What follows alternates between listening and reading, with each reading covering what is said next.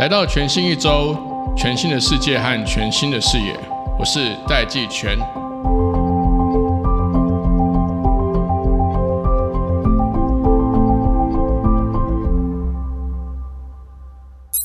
欢迎各位回到全新一周，我是戴季全。今天非常开心邀请到陈良基，我们的前科技部部长，但现在同时是台大电机系的讲座教授，以及教育部终身国家讲座。当然，今天会邀请老师来，最重要的一个身份，是因为老师现在同时也是数位健康产业发展协会的理事长。那其实大家知道说，不管是 AI 的发展，还是这个精准医疗、个人化医疗或智慧医疗。甚至比较传统的术语是称之为远距医疗。其实这几年都有非常快速的这个，不管是破坏式创新，还是有很多跳跃式的这个创新。台湾本来的医疗业是比较局限在这个健保八千亿的规模，但其实全球对于这个整个广义的大健康产业的市场估计，大概在三年内它的产值会超过十五兆美元的产值。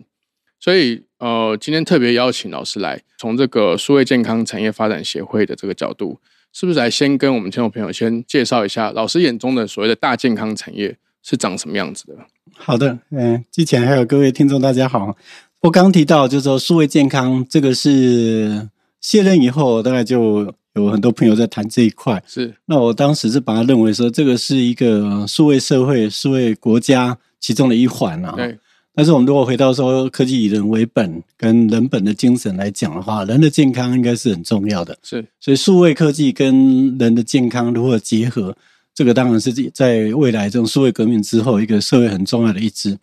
那当时很多朋友在谈，就是说，可是台湾的医疗算管理是比较严谨的。对，那因为人命关天嘛，所以很多法规就是跟产业是格格不入。所以相对来讲，就是在数位时代的里面。我们应该很多新兴数位科技可以创造产业的机会，但是在智慧医疗这一块，台湾因为受这种督管的关系，可能很难。再加上说，它每一个国家督管又不一样，所以它那个市场的障碍非常高。那大家也担心说，如果我们台湾科技转型没有办法善用这一波，让科技能够带出来，那再加上说，台湾的医疗，我们大部分是依靠我们的健保。那健保一年八千亿，要再突然的增加，就是困难的。可是我们也知道，台湾面临高龄化以后，整个医疗的负担只会越来越重，所以那八千亿的分配就变成越来越困难。可是我们的高龄化以后，需要这些分配的经费只会越来越高。但是如果我们不是只看医疗，我们把这个整个拉开来，人的健康来看的话，它其实从一开始的健康亚健康，你到某些时候才要进进到真正的医疗的体系。那之后可能还一大段是照护跟长照的时间，所以这样来看的话，其实不只有医疗，应该是呃人的健康才是整体的根本。那如果回到人的健康，科技可以协助的地方就非常多。你在医疗部分，当然还是要医疗法规慢慢去去经营，但是你在协助健康人的时候，这时候有很多东西可以做。那这个观念，其实在在这个数位时代里面，大家晓得，可是可能不知道怎么做。所以我记得我在那时候很多次的这种对外演讲，我就干干脆用另外一个名词来跟大家解释，说从言语做来看这个数位健康的重要性。都 很时髦哎，元宇宙大家就哇一听眼睛都亮了哈。很多这个不管年纪多大，一看到年轻人觉得说哦，这个元宇宙怎么会跟这有关系啊？那我们从他玩这个游游戏角度来来说明是。但是我就提醒一个说，你看我们台湾那时候，我从教育部开始在就在推 AR、VR 这相关的技术。那时候大家听这个技术就没有无感嘛，就觉得这只是一个使用。对，那我们打这种游戏，其实台湾电竞本来也很强，从来没有想到这些。那我就说，其实这中一个关键是在于说，我们以往只看到这些现象或者数据。那我们讲数位革命都是哦，数据很重要，数据很重要。可大家应该要记得说，元宇宙为什么这个名词大家突然这样子？那是因为当然因为马克扎克尔他讲出来，可是他是看到一个说，脸书在整个它的。它的重要性里面不只在于说，我现在有很多文章在这样，其实这都是一个创造一个即时互动的这个资料。所以这个资料本身它有意义是在于说，它是动态的，它是流动的。这资料流才真真正的价值，不是你摆一堆资料在那个地方。所以从这个角度来看，你就知道说，为什么这个元宇宙它会兴起，因为它控制这个动态的资料流，大家会觉得哦，将来所有的金流、所有的这些建建设设计流，全部全部都变成是一个流动的东西，它它的互动即时互动会出来。那我们如果把这个观念放到我们的健康，刚刚不是提到说，其实健康是随着人的年龄层不同的时间空间这样在走动，所以以往如果只看到健保资料说哦，这个有他的医疗的的这个报告，其实我们也知道这个报告可能已经是昨天的、上个月的。对，但是我们的健康状况以现在的科技，其实是可以做到即时互动。那这个才真正是科技可以来协助我们做正健康的的部分。那如果这样来看的话，你拉开它是一个真正大健康产业，就是跟人息息相关的这个这个发展，他们很多项目就有机会变成是一个产业化。而不是像现在说，我们的医疗是非盈利的组织来来经营，它当然不是以盈利，那它不容易创造一个产业的环境。可是拉开之后，你为了这样来做，其实它可以让真正服务用科技服务健康的部分的产业可以有机会出来。所以那时候我们在取这个协会的时候，我就特别说，我们协会就是三个 key word，一个就是数位，一个是健康，一个就是产业。嗯，这三个结合起来，这个是才有办法变成是。我们创造一个机会，让台湾这些新兴科技跟新兴的产业有没有机会用这样的角度去国际征战？而且，它如果是因为我们拉开了，不是指现在医医疗上头，所以这个健康的频的这种市场的频谱，它是更大，然后它也不会面临说各国这个督管条件不同。所以台湾熟悉的这种 ICT 的供应链的形态，是可以很快渗透在这这几个面向里面。那我们也可以用这样再来包围说，那我有一些功能，如果到一定地步，我就可以渗透到医疗体系去，就有点类似说现在的 Apple 的这个 Apple Watch 一样，它的这个比如说它本来的心电图是不被承认，但现在连美国医学都已经认可说，它将近七八十 percent 这样的。这个准确度是已经可以接受了。嗯嗯嗯，所以老师刚刚讲的元宇宙概念，我就想跟老师多聊一下。因为元宇宙一开始其实是从比较社交或娱乐的这个角度切入的，意思是说大家都可以在元宇宙发展出全新的 identification，就它有个新的身份，然后里面可以有不同的头像、不同的这个设定。你其实在里面可以过上不同的这个游戏，或者不同的人，甚至是不同的人生。那过去这一年多以来，这个元宇宙的概念开始进入到智慧工厂，所以开始会有这个工业元宇宙的这个概念出来。所以老师刚刚讲的这个，其实健康元宇宙其实是呃以个人为核心，以人为中心。那涵盖的面向不是说等人生病进到医疗系统之后，才开始有这些数据或者是智慧医疗的东西，而是除了这个医疗系统的前跟后，在健康的时候，或是老师刚刚讲的亚健康。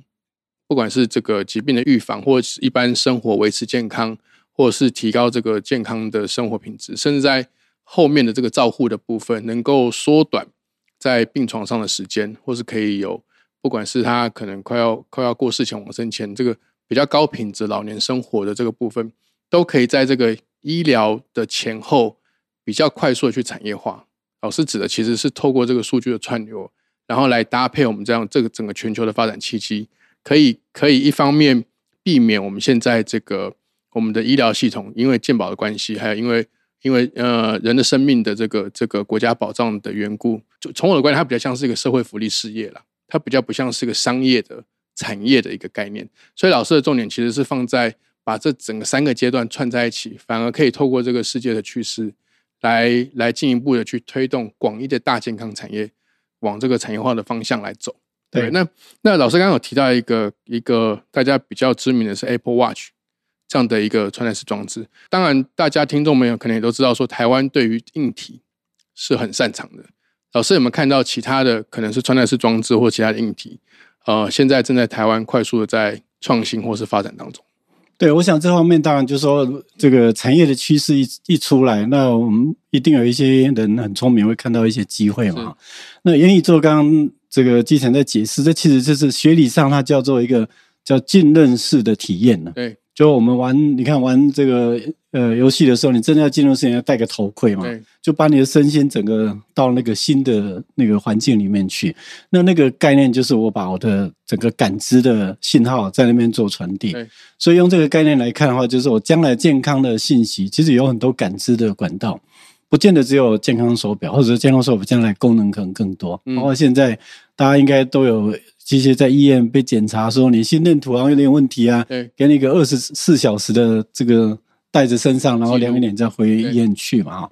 但那个部分就是说你在带的那二小四小时，其实某种程度你是跟那个机器绑在一起的对，这个叫做沉浸式的这种体验嘛。对对对，那这样的这种体验应该是更多，也就是说我身上现在感受到说，哎，我的呼吸到底几下，或者说我这时候的反应，就现在都有很多的感知的形态。那那这种就要很多的 sensor，其实它就叫硬体了，就就是你要各种量测。那很多现在都要改进，比如前一阵子这个病毒期间，大家疯狂买这个血氧机也是一个对啊。那你就是有一个快量乐休克，对对对对量这个，它就用光电的方式来做量测，所以这方面单一的这种感测器，其实台湾本来就很强，对然后再把它结合变成一个硬体，这也是台湾强项。那这个机会现在在台湾其实有很多公司在做，甚至从医生用的开始做，医生以前要用听诊器，对，那听诊器可能已经用了几百年了，可不可以改成数位的？那数位听诊器就是说，这是听诊信号不是只有传到医生的耳朵，它是变成一个数位信号，那你就可以在任何云端你都可以听到这个听诊器在听的声音它，甚至可以 training AI 来判读没，有错，因为它这样就可以可以变成数位以后，谁来处理它，谁来帮助它，都可以进去，所以嗯这个革命才有办法发生。因为过去几年这个 AI 在医疗领域比较快速的成熟，是做 X 光片的判读。对对对其，实这几年成熟度已经高到有一些比较先进的医院，它其实都所有的 X 光片都先给 AI 判读，然后让这个真正的医生、人的医生来做最后的确认。所以老师刚刚提到的是说，除了影像之外，声音、声波其实也可以训练 AI 来做，不管是听心脏的声音啦，还是肺部呼吸的声音对啦，然后透过这个大大量的数据的累积，还有呃这些 AI 来跟这些真的医术好的医生、有经验的医生来学习，说听到这个声音，它可能是什么样的症状，来把这个一个一个进步的 AI 给训练起来。对，所以其实连声音也是可以去做。去做就所有这些信号进来，那当然这些信号进来也有几块，就刚刚我不是讲说人的健康从前面的健康到亚健康，那大家如果看这个台湾，其实在健检方面也算是相当的不错，哎。就是未来嗯呃，大家对未来自己的健康其实越来越想要了解，所以那但我们知道说健检资料跟医疗资料是不一样的，哎。健检资料，那其实我们的所有的健检资料，绝大部分就是摆在那边，你每年检查一次看完就就没事。这个就是我刚刚讲的，静态的资料其实并没有办法真正发挥在未来数位时代的力量。那我那时候在科技部推人工智慧的时候，其实只有看到几个例子，我才会让我觉得说数位健康更应该推了哈。是那时候 MIT 有个实验室，他碰到一个乳癌的患者，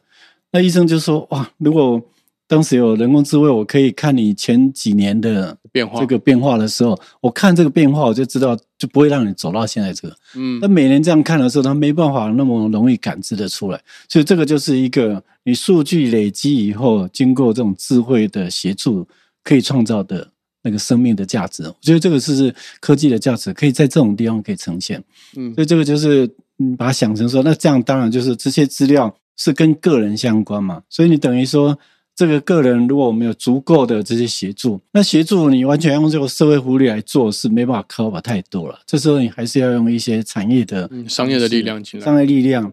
那商业力量，我们看到现在在健康这个领域也有更多的想法，就是比较像网络时代，就是说这个羊毛出在狗身上，猪付钱啊。另外，这个一个回馈的机制，所以我们学会里面也有找一些金融业的这个产业进来。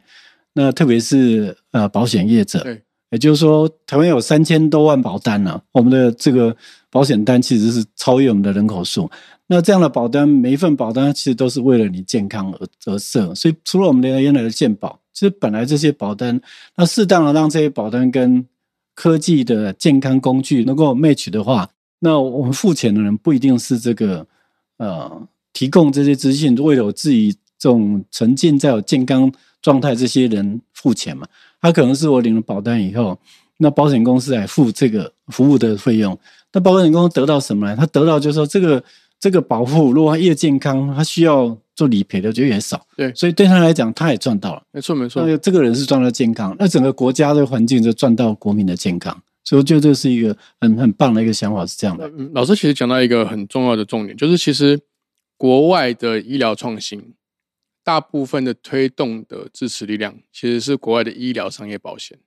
因为那医疗商业保险，它其实对他来说有很强烈的财务上的诱因嘛。因为今天今天第一个是它的保费，本来它的这个自由现金、它的浮存金就多，它那些保金保费累积起来的这个额度是非常巨额的。其实像台湾的大部分的保险金，因为大家缴保费，其实对于保险公司而言，它这个保险金还是因为它金额非常非常庞大，对，它还是需要去做投资。来维持，不管是这个这个保费的购买力啦，甚至之后这个理赔的这个这个金额，它要去足够。所以，当然国家会有一些限制，说你这个保险金的投资不能够去做太高风险的投资。可是，这个其实还是可以做比例上的分配。那国外其实有很多，不管是医药的投资，还是这些这个创新的这个疗程或疗法的投资，有很大一部分其实都是医疗保险的这个这个大的这个放，对他们中间会切一个部分。来去增进这些医疗技术、医疗创新的这个这个进展，但回过头来，其实台湾人算是很爱买保险的。可是，其实台湾的保险公司的保险金，大部分都是在投资境外的金融商品，那钱都一直移到境外嘛。对，这个其实是不是反映说，台湾国内其实除了这个整个医疗的这个开放度，或整个大健康的产业，呃，必须要更有商业的思维跟产业化之外？其实，作为整整个广义的大健康产业后面的这个商业医疗保险，是不是政府也应该要去放松它的管制，来让这些商业的这个投资能够能够更顺畅的来去支持台湾的这个大健康的这个创新？对，没有错，这个讲的当然对了，就是说，呃，台湾我记得上次在报告也提过一个报告，说台湾可动用这些。流动资金大概将近一百兆左右，其中三分之二可能是在金融保险这个所中嘛，所以他们适当的是可以发挥这个包括杠杆这些新兴产业的机会。那这个当然就是也要看说，很多人在提，我也提说，呃，有时候不能只是要求法规改啊，法规的改变是因为社会有需求。那社会为什么会有需求？也许是社会本身，比如说高龄化这种造成压力，但有时候是科技进展也会造成压力。是。那不管哪一种，就是说你要让这个压力变成是需要法规的 support，通常很难说先事先定个法规来来迁就，你这两个相辅相成。所以相对我们为什么要叫做产业发展协会，就是说那我们透过这个发展的推动，那一些东西变成是不再是实验室里面这个清谈或者实验的东西，它真的可以已经可以实现了。那我们把这实现的方法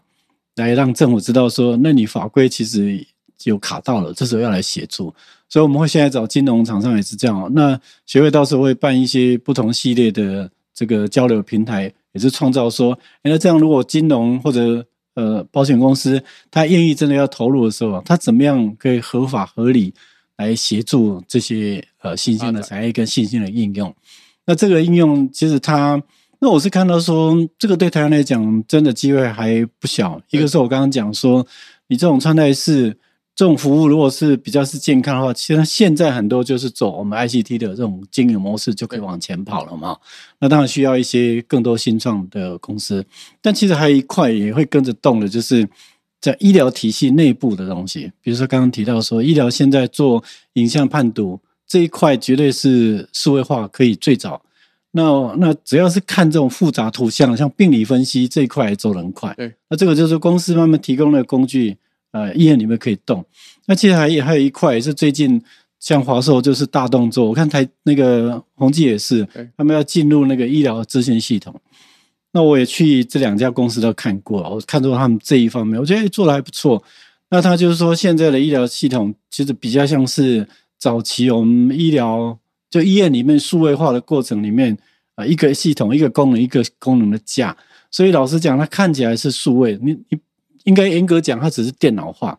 但这每一个系统的资讯其实有时候是不通的，锻炼的，对对，所以所以本身这个将来第一医院里面透过这个方式，它让医院的这个资讯系统，它很多的资讯变成是可以串联的时候，那时候医院的整个服务才会更进一步上来。所以那块现在也是台湾另外一个机会可以进去。那现在我看很多的医院系统也开始在往这方面做资讯的整合。刚刚讲那推动力量，比如说我们现在医医院的这种 CT 啊，这种断层扫描都已经可以让数位工具可以进去的时候，它就必须跟病人的这病历做串，所以电子病历现在变成一个重要的一环。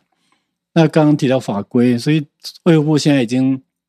公布要改那个电子病历相关的法规，也是这样来的。所以这个一环这样扣这一块，我觉得医院本身的变成是从电脑化走向数据，走向智慧化，这个还有一段时间。嗯那这段时间，我觉得也是可以变成是医院内部哦，某种程度让它有一些可以让科技产业进行协助的一块。那一块就是原来那，但是它这个可以散播到每一个个人的部分，做比较精准健康的维护的这一块。所以这些看起来就是都是一些机会啊。所以那时候我们也去参酌的国外的这些健康产业的评估，才刚刚提到说比较乐观的评估，甚至在二零三零年就预估说，那整个大健康产业应该有十五兆美元左右。对，那我常在很多演讲的时候讲说，我们的富国三山，全世界的半导体产业多大呢？五千五百亿美元呢？对，你看这个是十五兆美元，但是我们十五兆美元，台湾占的比重可能是小。非常非常一个小的数字。因为其实甲骨文最近才花了大概快七千八百亿的台币，对，去买了一家电子病历公司。那老师刚刚讲的这个各种以人为核心的这些数据，其实在医疗这个范畴，其实最重要的其实就是电子病历啊。对那这个我我我不确定说现在的这个认知跟它的这个这个电子病历这个数据。它的这个法律的这个设定上面，就是说我直觉觉得病历的资料应该是我个人的，对但现在看起来好像是病历资料是医院的，对不对？这个是跟两边不一样。我想，呃，现在医院将来慢慢它可能也会变成说，你去就医的时候，其实我们去医院，你出诊不是叫你填一堆资料对嘛？他如果要你填说，因为它的数位化需要，其实这个是可以做的。对就你散尽这个告知跟啊、网络还有一个网络收回遗忘权嘛，类似这种你把它放进去，我觉得呢将来还是可以运作了。但是那个如果把它当成说这个是整个医疗数位过程比较艰难的一块的话，那其实一开始不用去攻坚了。我可以，我觉得可以从比较简单的，我就举一个例子说，刚刚我们讲那个这个保单是一块嘛，还有一块就是说台湾的健检也有将近二三十家公司。那那你健检做完以后，资料其实就是摆在那边，那健检都是我们个人资料，没有问哦题。可是你从来没有去串它，就不算病例了。对他那个东西也是一个，而且是已经把个人几乎相关的生生理、生理的东西都已经在那个地方。那些如果可以真的变成现在有一个工具帮助我说，哎，那我去年健检的时候，我就是直接连接上去。那我今年对比跟甚至跟十年前这样这样对比，我们以前是用人的智慧看一下我们什么变化。那我可不可以用一些工具？将来也许有更多的人工智慧可以说，哎，你这些信号这样变化，那参走你其他的生理的信号，也许这时候不见得马上要去医疗。比如说，就建议你说，哎，那你以后可能周休一日好了，你那一天就建议你都不要，你饮食习惯要改，或者说那天要做什么，让你的身体可以维持。我觉得这些才是真正健康可以做得到的。老师，你这个提的这个很有意思，它要分两个面向，一个面向是说，去年那个特斯拉 Elon Musk，去年他率先就在加州提出特斯拉贩卖的车子保险。那他提出这个车子保险的原因呢，是因为特斯拉都知道车主的驾驶状况，你你怎么踩油门，怎么踩刹车，然后你的速度的变化怎么样，它能够去帮这个驾驶分类成高风险族群，还有安全驾驶。甚至呢，因为特斯拉周边，它它的光达其实并没有采，它目前还没有采用光达，对，它都是用镜头摄影机为对主。，对它，大量镜头，所以其实特斯拉遍布在全球各个城市、各种路况。特斯拉现在已经变成，甚至比 Google 还要了解，就是每一个城市它的这个这个用路习惯，还有那个城市的文化怎么样。就是说，当然我如果用比较戏谑的方式，其实其实特斯拉现在变成全世界最了解三宝的公司。每个国家、每个城市有不同的三宝，是哪来的？有些可能是流浪动物，有些可能是猫狗，有些可能是小孩，或者是年纪比较大的，甚至可能台北跟台中的用路习惯就不一样，车子驾驶习惯就不一样。所以，Elon Musk 在去年他就正式在加州，因为加州的法规是比较比较弹性的、比较开放的，他就已经先让他的驾驶可以直接透过特斯拉去买保险，而且他的保费呢是每个家是不一样，它会根据你的收集到的数据去做。所以老师刚刚讲的有一个可能是说，老师刚刚是说先不要急着去攻坚，就是先不要去处理最难的那个病例的部分，反而可以先从呃每一个国民或每一个消费者他在健康或亚健康的时候的健检资料能够开始去累积，但这个同时又会需要台湾的保险公司能够透过这些数据去发展，甚至去尝试一些新的保险产品嘛。我觉得这个是一个面向。那第二个面向是老师刚刚前面提的那个例子，我也觉得很有趣。因为一般我们女性朋友啊，他们在讲那个乳房的自我自我诊断的时候，通常不外乎就两种，一种就是看有没有硬块，嗯，第二种就是看痣有没有变多。可是老师刚刚讲的那个模式是说，其实是可以透过数据的追踪来去比对过去的这些这个科学数据，来去判别说现在这个目前还健康的人，他得乳癌的机会是不是会增加或是下降，甚至搭配他可能饮食习惯啦、睡眠的数据啦，有一些压力指数的一些一些一些检测啦，这些东西它的判断跟预测会越来越精确。所以这个也是有另外一个，除了硬体设备之外，它反而在资料跟 AI 判读上，台湾也是有很高的潜力可以去掌握这个机会。啊，对啊，没有错啊。所以就是在整个里面，你会看到很多新兴的机会。但是我在提的时候，我其实也会讲说，我在推这个数位健康，某种程度，你你的有一个愿景啦。这个愿景就是说，呃，台湾擅长是科技，我们可以用科技来协助人类生活的品质，就是你生存的这个品质可以提升。因为你现在知道，你你知道说，哇，你每天抽烟你会怎么样？就给你很多的，因为刚强调这个资讯流嘛，我现在如果透过这样结合以后，那我身体很多资讯流现在是等于有一个天使在照顾我一样，但它是随时的。那这样让我知道说，诶，那我我只要做生活上、行为上、饮食上一点小小的改变，我会让我的更健康，我会让我的品质更好。那那这这些其实是可以做得到。那而且是台湾一个很好的机会，我觉得这这是呃想要 deliver。那还有就是刚才提到说，那资讯如果属于个人，那很多本来比如说我健检了，我可能不见得每一次都在同一家医院，那这些本来就不是属于医疗这些信息，是我个人可有。那透过这种方式以后，如果说这每一个部分它的呃资料存在会有隔阂，通常就是你的界面不标准嘛。对那界面谁要定标准，可能你不同厂商大家都不愿意去妥协。对，所以那时候在协会建立也有有一个想法，就是说，它除了扮演我们产业发展跟政府的沟通管道以外，另外也可以变成说，我们产业互相要做互通，这种资讯互通的时候，我们可以有比较中立性的方式来协助做这些资料的这种互通的制定一个标准了。对对对，类似这样的方式。嗯那那老师在在接任这个理事长的这段期间我，是被拱上去的，是被拱上对啊 有没有有没有意识到有没有什么明确或者是比较明显的重大挑战或困难？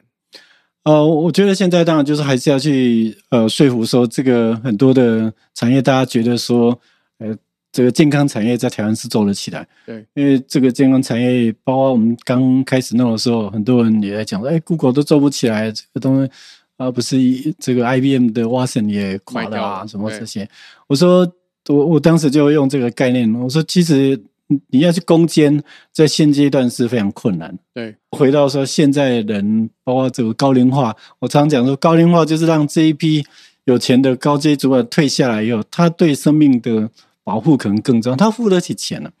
所以想的不应该只是医疗那一块，你你是健康人可以用的那个市场反而更大才对。真的生病当然就是靠医生嘛，你怎么知道你哪天会有一些状况的时候？对这时候其实是很多科技可以来协助。其实反而是在看病前跟后可以去对协助的地方。因为台湾的确，我我前几年看到一个数据是说，台湾人临终卧床的时间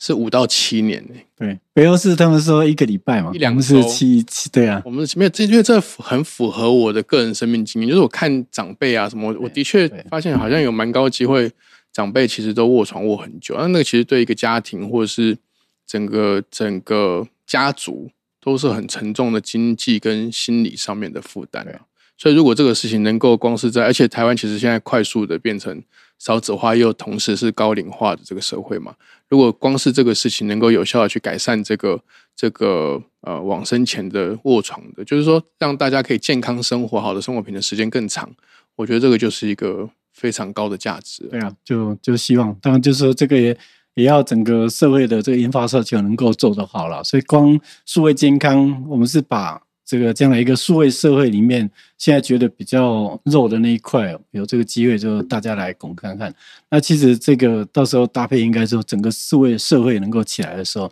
就台湾是可以做一个典范，把这东西做做起来，因为规模并不大，对，那也是网络可以渗透到各地去，对。但是讲问题有没有很多？因为很多偏向可能网络或者使用者也没有这些经验，所以现在就变成说，这个元宇宙的概念其实也在于说，你可以有沉浸式的体验，但是你可以不用看到这些电脑啊这些科技，你就可以享受。这个应该是进阶的所谓科技的应用，也就是说。所有的 computer 将来是 invisible，对，但是你看到的是让我们人的生活品质更高的这些服务功能在我们身边出现的。老师，你刚刚谈这些策略啊，我跟老师分享一个小故事。你知道那时候为什么发明飞机的人